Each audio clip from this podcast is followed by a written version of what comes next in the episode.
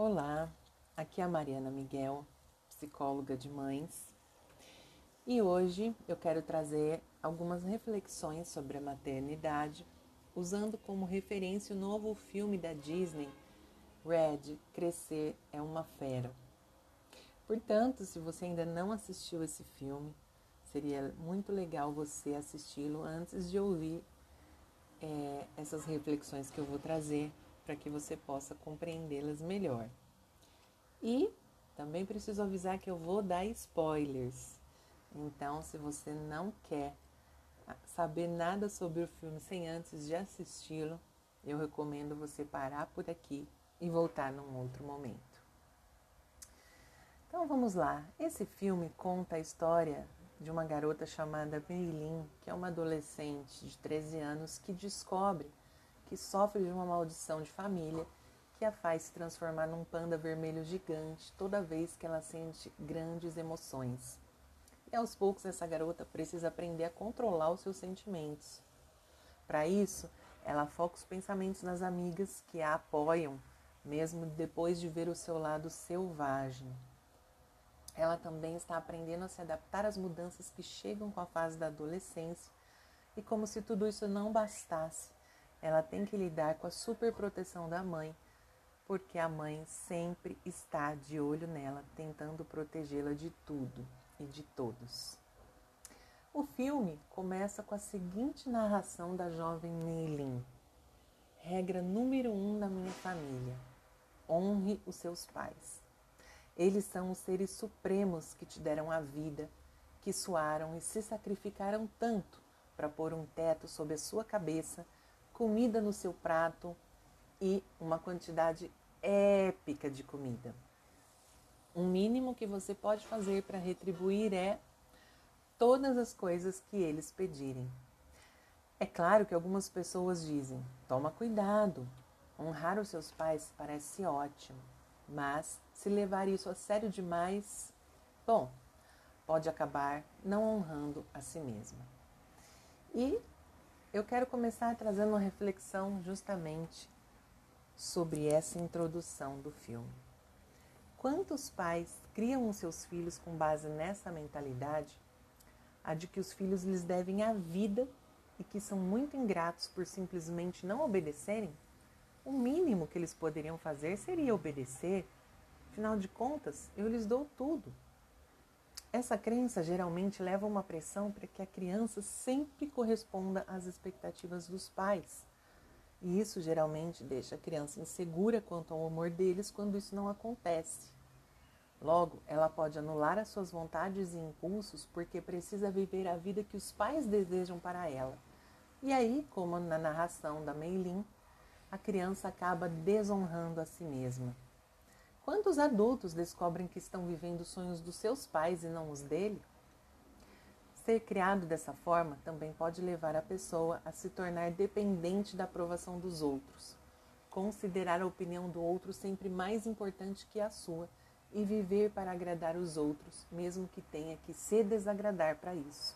Quem vive assim sabe a prisão que isso é. Bom, é justamente desse tema que trata o filme.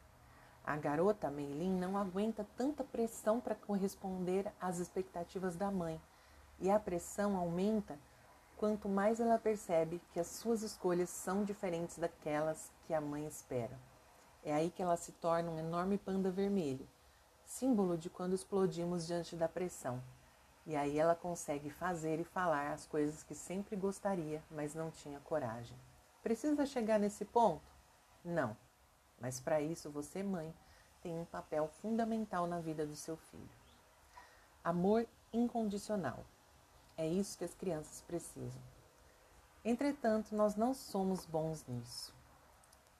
Nós amamos e demonstramos alegria enquanto nossos filhos nos obedecem. Quando não o fazem, mostramos toda a nossa frustração e decepção. Como eles enxergam isso? A de que só são amados e aceitos quando fazem o que queremos que só ficamos felizes com eles quando são bonzinhos. E isso é sinônimo de amor condicional. Não é à toa que facilmente as crianças aprendem que precisamos que precisam nos agradar para ter o nosso afeto. E depois fazem o mesmo na relação com os outros. O que fazer então? A primeira sugestão que eu gostaria de dar é de que você ame o filho que você tem e não o que você gostaria de ter tido. Esse seu filho real pode ser muito diferente do que você sonhou. É a menina que não faz balé, mas sim gosta de lutar. É o bebê que é chorão demais. É o filho que escolhe caminhos diferentes do que você gostaria. Seu filho não te deve a vida. Ele é um ser livre para viver as próprias escolhas. Ele não te deve obediência. Não. Cuidar dele, dar-lhe um teto e comida era o mínimo que você, como cuidadora, deveria fazer. Será ótimo se seu filho tiver gratidão por tudo que você fez, mas esse sentimento certamente não virá pela cobrança. Portanto, dê ao seu filho asas para voar. Deixe-o ser quem ele é, deixe-o tomar as próprias decisões, deixe-o viver a própria vida. Oriente-o, aconselhe, mas não aprisione. Quando ele errar, esteja lá para acolher, para ajudar a buscar soluções, para não permitir que ele se esqueça da pessoa incrível que é. Mas não esteja lá para dizer: Eu avisei. Se você tivesse me ouvido, isso não teria acontecido. Mas você é teimoso, hein? Não me obedece. Um adulto pode criar uma atmosfera que incita proximidade e confiança, ou uma atmosfera que cria distância e hostilidade. É surpreendente como muitos adultos acreditam que podem ter uma influência positiva nas crianças depois de criarem distância e hostilidade, em vez de proximidade e confiança. Portanto, a segunda dica que eu gostaria de dar é: use os erros para proporcionar aprendizagem, ao invés de gerar culpa, vergonha e dor. Use-os justamente para criar proximidade e confiança com o seu filho. A criação de uma pessoa autoconfiante e feliz certamente passa por se sentir amada e aceita por quem é. Ajude o seu filho a tornar-se a melhor versão dele mesmo e não a versão que você gostaria que ele fosse. Ensine-o a respeitar sim as pessoas, mas até o limite de não desrespeitar a si mesmo para isso. Mostre amor incondicional. Você estará sempre com ele, sempre respeitando, mesmo que ele tenha atitudes ou escolha caminhos diferentes do que você gostaria. Liberte-o da necessidade de te agradar. Quando você o trata com respeito e dignidade, mesmo quando ele te desagrada, e corrige-o sendo firme e respeitosa ao mesmo tempo, isso geralmente transmite a mensagem de que você o ama, mesmo quando não concorda com o feito.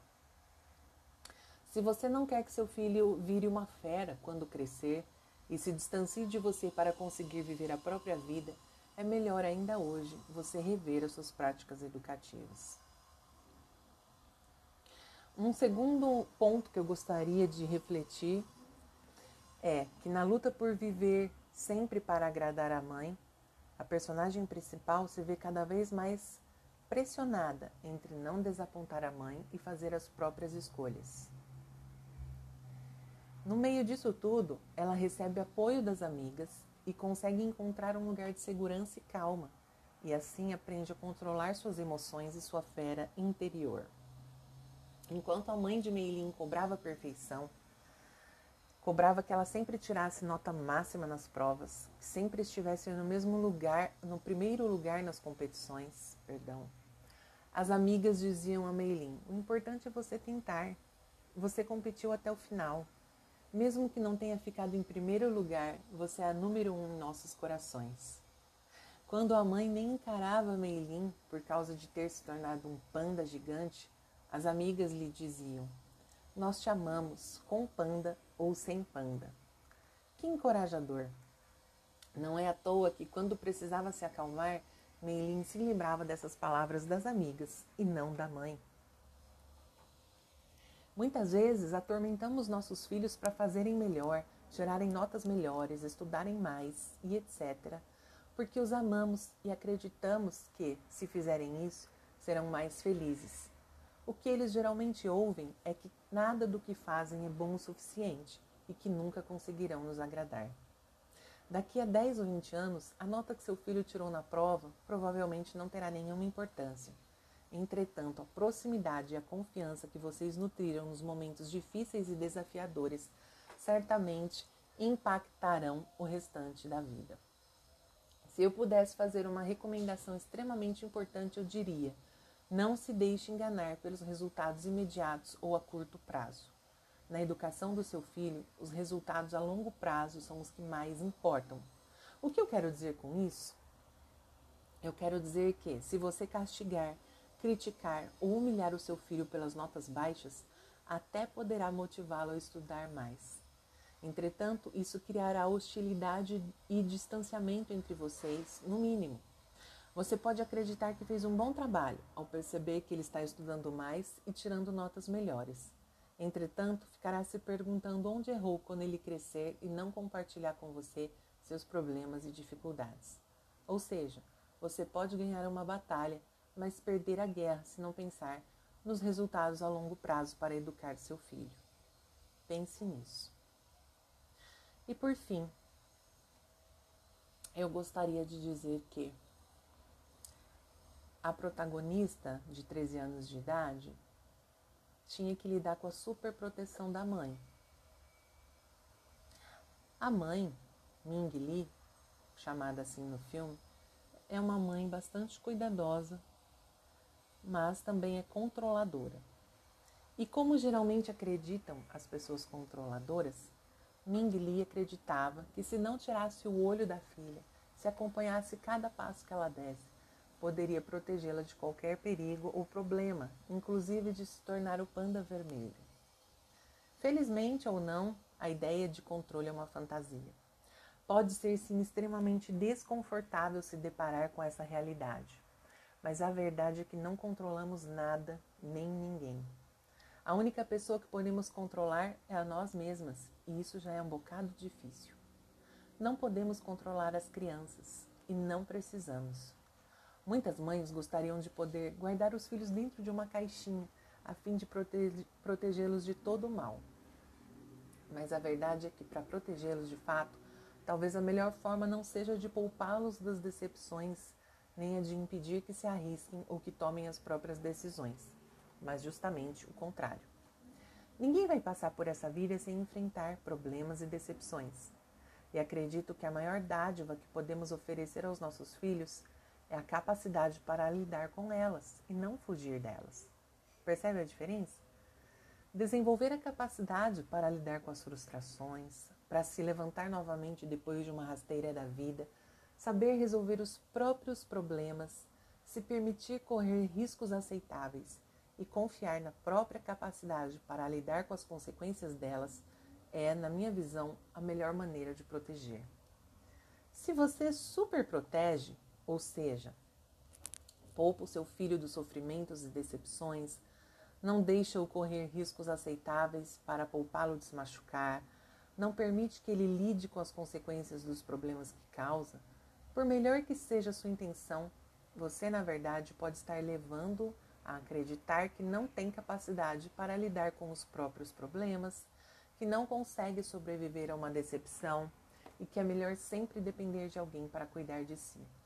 Mais cedo ou mais tarde, quando ele se deparar com as decepções da vida, poderá ser atropelado por ela, já que não teve a oportunidade de desenvolver resiliência e autoconfiança para passar por ela. E isso pode ser desastroso em diversos aspectos.